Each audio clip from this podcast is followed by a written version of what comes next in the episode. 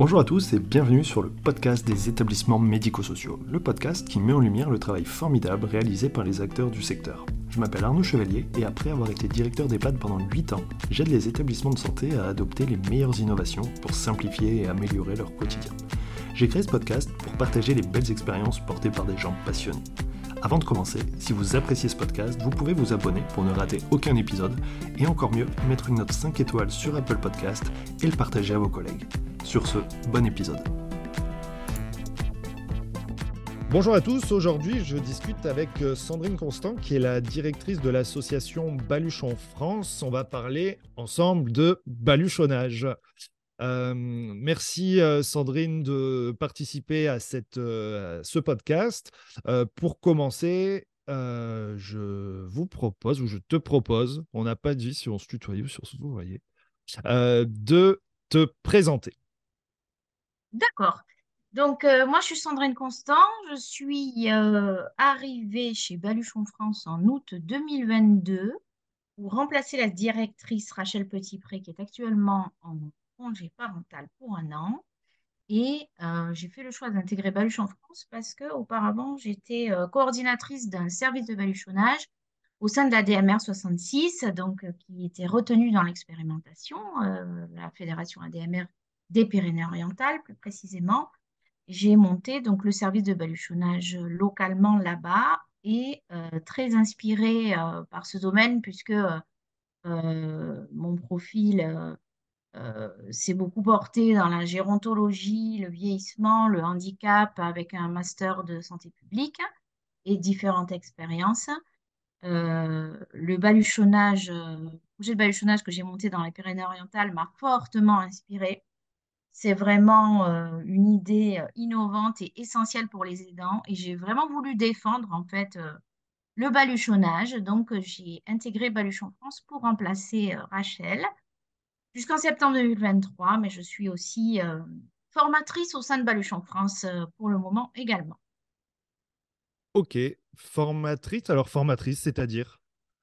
Alors formatrice, c'est-à-dire que Baluchon France, c'est une association et c'est une tête de réseau.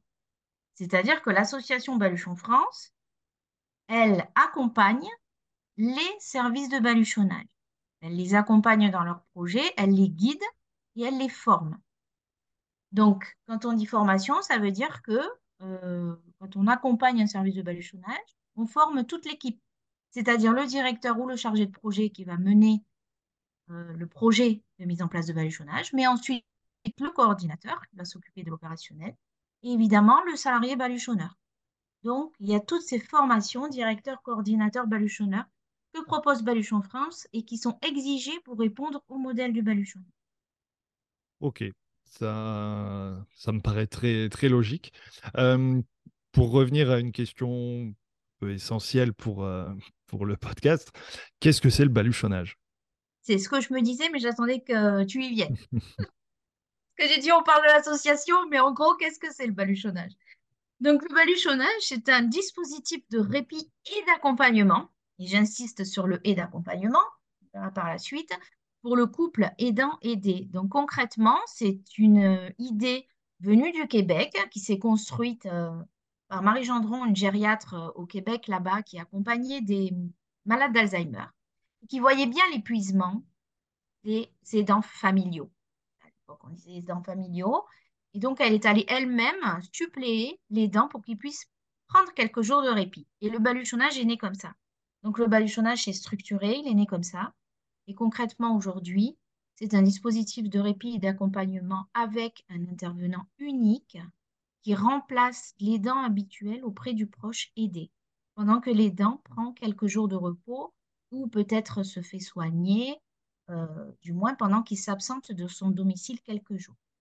L'innovation en France, c'est que en fait, c'est un intervenant unique de 36 heures à 6 jours consécutifs. C'est-à-dire que quand on relaie les dents à son domicile auprès de la personne dont il s'occupe euh, quotidiennement, euh, auprès de son proche aidé, comme on dit, il, effectivement, il vient à partir de 36 heures et jusqu'à 6 jours. 36 heures, c'est-à-dire deux jours et une nuit, un week-end et jusqu'à six jours consécutifs. La nouveauté, c'est celle-là, c'est qu'il n'y a qu'un seul salarié qui vient au domicile. Donc l'accompagnement est totalement différent que ce qu'on connaît jusqu'à maintenant. Ouais, bien sûr, c'est pas une intervention euh, ponctuelle à l'heure, euh, quelqu'un qui vient, qui repart. Et... ok, alors bah, j'ai pas mal, plusieurs questions qui viennent d'un coup, mais comment on peut travailler 36 heures consécutives? Voilà, comment on peut travailler 36 heures consécutives? Et en fait, euh, comment est né le baluchonnage en France? Ben, Il est né par une expérimentation qui a été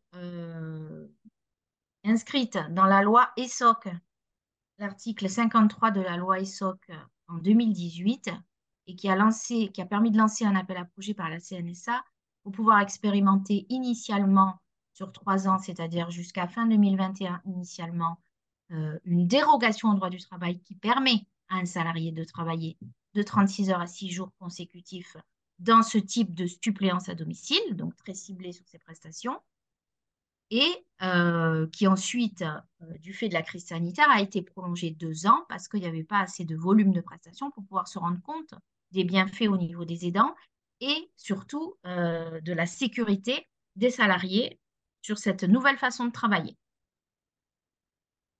Donc on est en expérimentation. L'expérimentation se termine le 31 décembre 2023.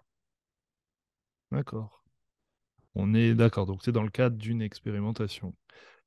Euh, ok, euh, donc suppléance à domicile. Euh, je me dis, est-ce qu'on peut avoir une suppléance à domicile 365 jours par an? Non, c'est pas du tout le but. Du coup, c'est plus, plus, de du répit, c'est de l'accompagnement, je suis d'accord. Voilà, c'est plus du répit, c'est plus de l'accompagnement de l'aidant. Là, ça devient vraiment une prise en charge de la personne aidée, en fait pour nuancer, parce que là, on est vraiment dans le soutien de l'aidant, en fait. On se, se substitue pas aux prises en charge de la personne aidée qui a ses auxiliaires de vie, qui a peut-être ses infirmières, ou qui justement euh, n'a aucun service en place et c'est que l'aidant familial, comme un conjoint souvent, dans plus de 50% des cas, comme un enfant qui va s'occuper de son parent. Euh, et aussi, ce qui est assez nouveau qu'on voit dans le baluchonnage, c'est le besoin des parents aussi qui ont des enfants avec des handicaps ou des troubles neurodéveloppementaux, ça se développe beaucoup au niveau des publics, il faut qu'ils puissent prendre du répit. On est dans ces publics-là. Donc la suppléance à domicile, c'est vraiment au niveau de l'aidant. Il faut raisonner pour l'aidant. Et ça joue forcément dans la relation aidant-aidé après. Mais on vient suppléer l'aidant. Le baluchonnage peut être une parenthèse. Ce qui est intéressant, ce que vous m'avez dit, c'est qu'en fait, le baluchonnage, il peut comme être un tremplin euh, pour le couple aidant-aidé pour améliorer la relation au quotidien euh, sur euh, des conseils ou des solutions apportées ou des orientations données suite à cette prise de relais par un salarié unique qui se met vraiment à la place de l'aidant et qui va vivre ce que vit l'aidant. Et plus on est présent au domicile, plus on va avoir des conseils qui sont plus proches de la réalité de ce que vit l'aidant puisque un salarié qui reste 36 heures, on va dire qu'il va voir le meilleur jour de la personne aidée, peut-être. Hmm. Euh, ou pas, mais ça va être, les rapports vont être différents, comme on le sait tous. Alors que quand s'instaure un petit peu euh, une relation de confiance et une relation plus longue, là, on va vraiment se rendre compte du quotidien de l'aidant. Et l'intérêt du baluchonnage, c'est que le baluchonneur, il n'a pas une mission euh, de garde ou de, euh, ou, juste d'accompagnement dans les actes de la vie quotidienne, mais il a un recul à prendre et il a un journal d'accompagnement à écrire sur toutes les journées qu'il aura passées avec la personne aidée et qui lui permettra d'identifier peut-être des solutions, des stratégies à donner à l'aidant. L'aidant ensuite, il pourra s'en saisir ou pas. On est vraiment dans le libre arbitre euh, de la relation et de, de la volonté de l'aidant, mais en tout cas, ce journal d'accompagnement est vraiment un plus au niveau euh, de, la relation aidant-aidé. C'est pour ça que ça peut être un tremplin, dans le sens où il peut y avoir des prises de conscience avec euh, un regard différent qui peut être donné à l'aidant sur son proche, en parlant des capacités actuelles qu'a le proche aidé, et non pas de parler que de ce qu'il sait plus faire, ça sert à rien, ça ne fait pas avancer. Donc on est vraiment dans, quelque chose, dans, un, dans un recul professionnel dans l'analyse et dans un autre regard apporté euh, au proche aidé. Et souvent, l'aidant, c'est une parenthèse, mais c'est aussi euh, aussi une prise de conscience, une prise de recul qui lui permet d'aborder sa relation au quotidien avec son proche aidé d'une manière différente.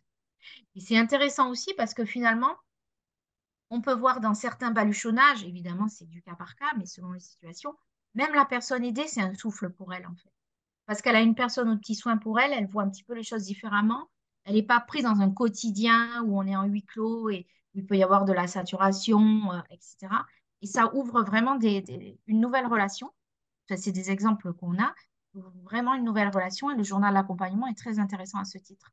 C'est pour ça que je disais tout à l'heure, c'est de la suppléance à domicile, euh, c'est du répit pour les dents, mais c'est aussi de l'accompagnement. Ouais, c'est tous les avantages ensemble. Euh, voilà, il y a un deuxième effet euh, positif. Exactement. alors, comment on peut. Est-ce qu'il y a des exemples là sur l'expérimentation, même si en France c'est le, c'est plutôt le début, s'il y a eu du retard avec le Covid et tout ça, mais au-delà de tout ça, qu'est-ce que ça apporte? Qu'est-ce que vous voyez sur le terrain pour les personnes, euh, que ce soit les, les aidants, les personnes accompagnées? Là, on vient d'aborder un petit peu ce sujet-là, mais voilà, quels gros avantages il peut y avoir aussi à, voilà, à faire du baluchonnage, ou en tout cas à promouvoir cette, euh, cette approche-là. Alors, je vous dirais qu'il y y a différents aspects. Comme je disais, le baluchonnage, il va s'adresser à des personnes qui, sont dans des situations souvent très complexes, fragilisées, qui n'osent pas prendre du répit, qui ne sont pas dans cette démarche. Et euh, la majeure partie du public cible, de toute façon, qui, qui fait appel à du baluchonnage, ça va être des aidants, soit qui sont euh, qui accompagnent des personnes qui ont des troubles, soit cognitifs, soit mentaux, euh, etc., qui en fait ne peuvent pas déplacer leurs proches et, euh, et, dont le changement est préjudiciable. Donc ça va être quand même déjà une situation complexe. Et aussi, on a la notion des dents euh, captifs, si vous comprenez cette notion. La notion où les dents, en fait, euh, il a l'impression qu'il n'y a que lui qui peut vraiment s'occuper de son proche. Il est tellement pris dedans qu'il se, se rend plus compte qu'il n'ose pas prendre du répit. Et le baluchonnage, c'est un processus qui dure au moins deux mois, où il y a une visite d'évaluation, où il y a une visite de présentation du salarié, où il y a un temps de transition entre les trois parties, c'est-à-dire le couple aidant aidé et le salarié. Et ça se fait tout en douceur. Et souvent, ce qu'on a remarqué là dans les expériences, c'est que le processus permet à l'aidant, qui au début pouvait être comme réfractaire ou comme euh, comme réfractaire, mais en demande, donc il attendait un peu d'être sécurisé pour pouvoir euh, passer le pas, ou aussi bah, parce que finalement, à un moment donné, il se retrouve obligé, soit pour des événements familiaux, soit pour des hospitalisations programmées, de faire appel à quelqu'un. Et finalement, le processus du baluchonnage qui se déroule en deux mois sécurise les dents. Et souvent, euh, après un baluchonnage, les dents, ils redemandent, redemandent ce répit. Il ne se projetait pas, mais une fois qu'il avait vécu, se projette. Et ce qui est intéressant, c'est que le baluchonnage, il vient souvent en tremplin ou à un moment donné du parcours de vie de l'aidant. Et ce n'est pas une solution qui se veut régulière. C'est-à-dire, ce n'est pas une solution de répit où tous les mois on ferait du baluchonnage. Ce n'est pas du tout euh, ce type de répit. C'est plutôt des situations fragilisées qu'on veut remettre dans un parcours, en fait, si vous voulez. Donc, soit ça va être un tremplin vers d'autres solutions de répit. Par exemple, un aidant qui n'osait pas du répit pour lui-même, il se rend compte que son proche aidé, ça s'est bien passé pour lui et qu'il peut faire confiance et que finalement, ben, tous les mardis, il va demander à prendre du répit pour retourner à son cours de gym, par exemple. Donc, on va aller vers des solutions plus régulières. Ou sinon, euh, on va se rendre compte qu'on est vraiment à la limite du maintien à domicile, ça peut arriver aussi. Hein. et on va accompagner le proche vraiment euh, peut-être vers, euh, vers un établissement. Ça peut arriver aussi, mais là, on vient vraiment en dernier maillon et c'est ce qu'on regrette souvent en France, c'est que voilà, on est souvent dans le curatif et moins dans le préventif. Et euh, ça peut être aussi, euh, le baluchonnage peut arriver aussi à une autre phase, c'est-à-dire euh, un aidant qui prend du répit régulièrement, mais qui a besoin vraiment d'un répit plus long. Donc le baluchonnage, il est, il est vraiment en complément des autres solutions de répit qui existent aujourd'hui. Il a vraiment un intérêt pour 1%. On a fait une étude sociodémographique. Il, il serait adressé à environ 1% des personnes accompagnées, personnes âgées, personnes handicapées. C'est pas beaucoup. On va dire que c'est 10 000, 10 000 personnes. Pour autant, pour ces 10 000 personnes, on voit aussi que s'il n'y a pas cette solution spécifique qui ose faire prendre à l'aidant du répit, on va se retrouver dans des situations de rupture euh, plus facilement, avec peut-être des risques de maltraitance envers le proche aidé, malgré lui, etc. Parce que c'est très compliqué. Donc, euh, on voit que le baluchonnage, il doit absolument s'inscrire, là, en 2023 et en 2024, se pérenniser dans l'offre de répit pluriel euh, de tout ce qui existe déjà en France avec l'intérêt de cet intervenant. Ok, dans une logique de prévention et en aucun cas dans une logique d'urgence, de répondre en urgence à une problématique. Le baluchonnage, ce n'est pas de l'urgence. c'est vraiment de la prévention. Euh, ce processus de deux mois, ça veut dire que c'est deux mois de préparation, d'échange pour euh, faire cheminer le, le projet avant de faire les 36 heures à 6 jours, c'est ça? Tout à fait. Ok, non, ce qui est vraiment pertinent. Et puis c'est vrai que la problématique de, des aidants, du répit, c'est que bah, c'est des personnes qui, qui, qui sont hein, bah, la tête dans le guidon, repliées un petit peu sur eux-mêmes, qui osent pas, qui sont culpabilisés, qui sont en difficulté. ça m'amène à la question comment, les aidants vous trouvent? Parce que le baluchonnage, ça débute en France, c'est un sujet sur lequel voilà qu'on connaît peu. Comment les familles vous trouvent Oui. Alors, comment on trouve que le baluchonnage existe et comment on trouve un service? Eh ben, C'est vraiment par le biais des partenaires euh, locaux. C'est-à-dire que euh, quand il y a un service de baluchonnage localement, il faut faire tout un maillage du territoire avec tous les professionnels, les partenaires du secteur, avec euh, bien sûr les plateformes de répit, les conseils départementaux, les MDPH, etc. Donc, c'est comme ça que ça s'étend sur un territoire. Après, Baluchon France, justement, en tant que tête de réseau euh, des 16 services qui l'accompagnent, c'est aussi de promouvoir le baluchonnage en France le plus possible, d'en parler au grand public. Et notre priorité 2023, c'est de faire évoluer la loi pour que ça puisse exister. C'est notre priorité parce que c'est expérimental. Il n'y en a pas partout en France. Donc, sur notre, pour, pour trouver les services de baluchonnage, il y a une carte interactive sur notre site baluchonfrance.com où on peut voir où il y a des services de baluchonnage. Mais tous les jours, toutes les semaines, on a des appels à Baluchon France où on a des aidants qui nous disent voilà, j'ai entendu parler de cette solution, mais soit j'ai vu qu'il y en a dans mon département, mais c'est où? Donc on leur donne euh, les coordonnées. Soit ils disent mais il n'y en a pas dans mon département, comment je fais? Et Justement, la question, elle est là. Parce que c'est expérimental et que ce n'est pas généralisé pour le moment on a besoin de définir un cadre juridique et un modèle économique pour que ça puisse être pérennisé euh, en France.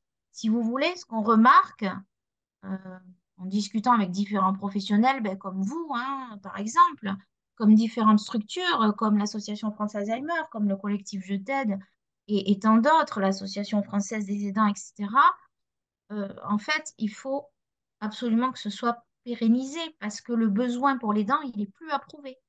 Il est vraiment plus approuvé. On a fait une étude d'impact sur le baluchonnage qui a été faite. Il y a l'évaluation nationale qui va sortir au Parlement en juin. Mais je pense qu'on n'en est plus là. C'est plus approuvé. Là, il faut que ça existe maintenant avec le modèle juridique et surtout législatif. Comme vous disiez en introduction, comment on fait pour travailler 36 heures consécutives? Mais il faut euh, une adaptation au Code du travail. Oui, c'est ça. Et puis en plus, on est sur un sujet où c'est pas nouveau le baluchonnage au Canada. Je veux dire, ça a bien fait ses preuves. Mmh. En France, la problématique, elle est alors, oui, essentiellement réglementaire, à travers le Code du travail qui, qui, bah, coince. mais là, ça. Oui, alors bah déjà, on voit du coup 2018, ça évolue, il y a une loi. Après, qu'est-ce qui manque? Parce que là, on est sur de l'expérimentation. comment, comment faire pour pérenniser? Il manque le côté législatif. Il faut que ce soit légiféré pour qu'un salarié unique puisse faire du paluchonnage de 36 heures à 6 jours consécutifs. C'est la condition sine qua non, puisque l'expérimentation, elle porte sur cette dérogation au droit du travail. Et puis, bien sûr, comme euh, à chaque fois on parle de la même chose, hein, il faut le rendre accessible aux aidants. Donc, il faut un modèle économique et il faut des financements publics. comme il existe des financements pour l'hébergement temporaire, l'étude sociodémographique là qu'on a sortie récemment en mai 2023 et qui a été publiée, euh, montrée euh, lors de notre colloque du 12 mai euh, dernier. Pour les personnes qui sont intéressées, ils pourront avoir les liens des actes et de cette étude sociodémographique. En fait, financer du baluchonnage en France, c'est le, le, budget, c'est moitié budget de l'hébergement temporaire. C'est la moitié du budget de l'hébergement temporaire. Pour le même nombre de résidents accompagnés. Mais pour les personnes qui sont ciblées, pour les 10 000 ah. personnes qui seraient euh, effectivement euh, concernées par, euh, par ce dispositif bien spécifique. OK. Alors, combien ça coûte? Est-ce que c'est un fonctionnement à la journée, à l'heure? Alors, essentiellement, c'est à l'heure puisque euh, les services autorisés euh, sont des services à domicile. Donc, ils ont établi un taux horaire par rapport à leur mode de fonctionnement. D'accord. Donc, c'est des SAD qui, développent, qui développent une offre de baluchonnage. OK. Alors, il y en a en lien avec des plateformes de répit et on reconnaît que celles qui sont en lien avec des plateformes de répit ou, ou qui sont liées à des SIAD, ils font aussi mmh. SIAD, en répondant à des appels à projets, ils arrivent à avoir des enveloppes de l'ARS et là, on voit que ça roule. OK. Avec les financements ARS, ça roule. Maintenant, on est en train de définir et on a tout un plaidoyer euh, que je pourrais euh, t'envoyer, tout un plaidoyer qu'on est en train de défendre euh, auprès de tous les parlementaires et les ministères concernés pour que ce soit légiféré avant la fin décembre, pour pas qu'on se retrouve avec un arrêt ou une suspension des prestations, ce qui serait dommage vu l'énergie donnée par tous les services expérimentateurs euh, dans ce dispositif. Oui, et puis le fait que ça marche, c'est d'autant plus dommage de, pas, de, se priver de, quelque chose qui fonctionne. Je peux parler aussi des aidants. On a constitué un conseil des aidants baluchonnés. Et, ben, eux, c'est, euh, ce serait, une fois qu'ils ont goûté au baluchonnage ou qu'ils savent que ça existe, euh, ce serait compliqué de leur dire bon, ben maintenant c'est fini, c'est plus possible. Et les salariés baluchonneurs. Les salariés baluchonneurs aussi qui ont pu, euh, qui l'expérimentent encore là sur toute l'année 2023, qui travaillent d'une façon concentrée, donc on va dire en six jours le maximum. Ensuite, ils ont deux semaines de repos. ils, plébiscitent ce modèle de travail parce que non seulement c'est essentiellement des auxiliaires de vie qui ont été euh, euh, volontaires pour, faire des baluchonnages dans, ces trois années-là d'expérimentation.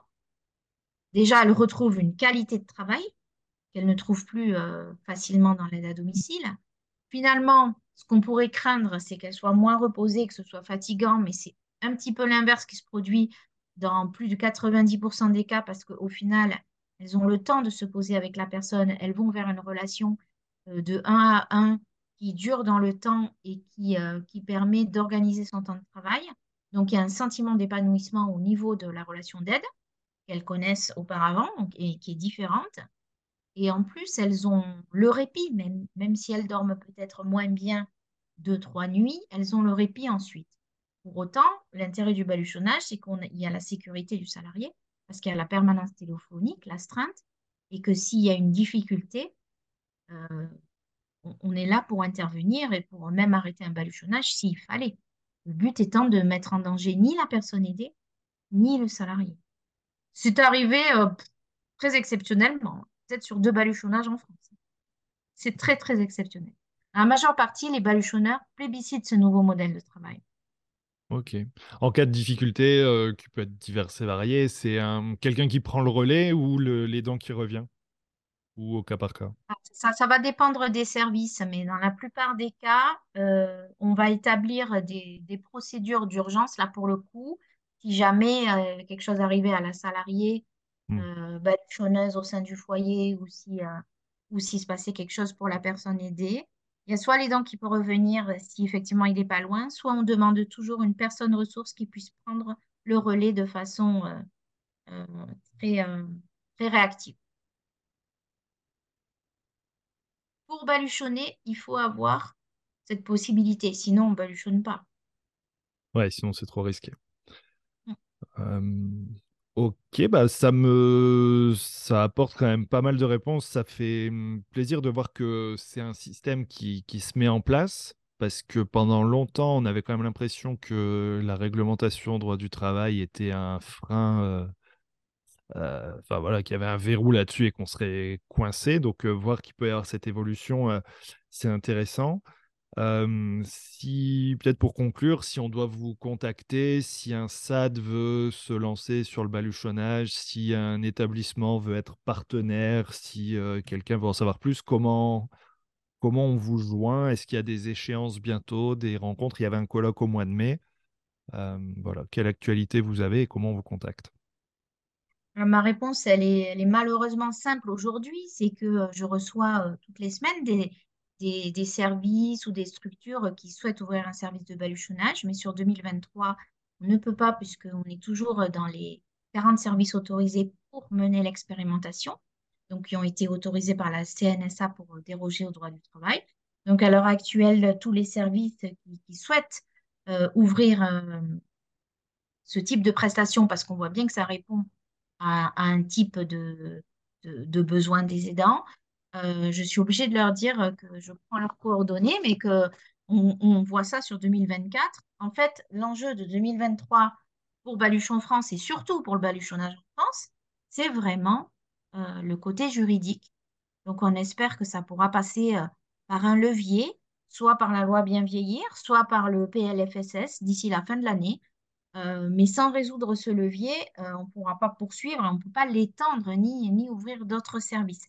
Donc, notre priorité 2023 à Baluchon France, c'est d'aller voir tous les parlementaires, tous, chacun d'entre vous qui écoutez, ou, ou même toi, Arnaud, s'il y a des, des relations au niveau parlementaire, au niveau ministère. On va en rencontrer un maximum. Euh, donc, on peut diffuser euh, tous ensemble euh, ces propositions où on fait des propositions juridiques, où on propose de l'inscrire dans, le Code de l'action sociale et des familles comme des missions d'intérêt général qui existent déjà en France, comme les habitats inclusifs, etc. Donc, on a un plaidoyer de propositions et cette année, il faut le diffuser, le diffuser et quand on aura atteint, quand on aura répondu euh, à ce cadre juridique, là vraiment, on pourra se lancer dans le baluchonnage en France. Ok. C'est. Oui, il y a du travail, quoi. Il y a du travail. Là, on est vraiment au niveau du travail euh, politique, juridique cette année. Pour autant, pour ceux qui souhaiteraient quand même d'ici décembre 2023 euh, faire appel à du baluchonnage, vous pouvez voir notre carte des services sur baluchonfrance.com. Sur les réseaux sociaux, vous pouvez nous trouver. Euh, on est sur LinkedIn, euh, Facebook, Twitter notamment. Et vous pouvez, euh, pour justement suivre l'actualité, comme tu disais Arnaud, savoir si on a abouti ou pas, vous inscrire à notre newsletter pour les professionnels et pour savoir quels services peuvent quelle, quelle extension il peut y avoir sur des services autorisés. Il y a quand même encore des extensions de département parce que les services nationaux peuvent encore ouvrir à des départements, mais c'est tout sur 2023. Et puis, pour suivre l'actualité sur la pérennisation, n'hésitez pas à vous inscrire à la newsletter et à demander nos actes du colloque qui vont être diffusés euh, très bientôt. Ok, eh ben, c'est déjà beaucoup. Merci euh, Sandrine pour toutes ces infos. Euh, et puis, et puis c'est plus que croiser les doigts, il faut relayer il faut relayer, il faut nous aider dans la diffusion des propositions, il faut parler du baluchonnage, dire que c'est essentiel et puis, euh, et puis n'hésitez pas à nous joindre sur, euh, même sur notre numéro de téléphone euh, qu'il y a sur notre site. Tout est sur le site. Ok, merci et puis à bientôt. Merci Arnaud. Merci d'avoir écouté l'épisode jusqu'au bout, j'espère que le sujet vous a plu et qu'il vous inspirera. Pour m'aider à faire connaître le podcast, abonnez-vous sur votre plateforme d'écoute préférée ou notez-le et partagez-le sur vos réseaux sociaux. N'hésitez pas à me contacter sur LinkedIn pour toute remarque ou proposition de sujet. Bonne journée et à bientôt sur le podcast des établissements médico-sociaux.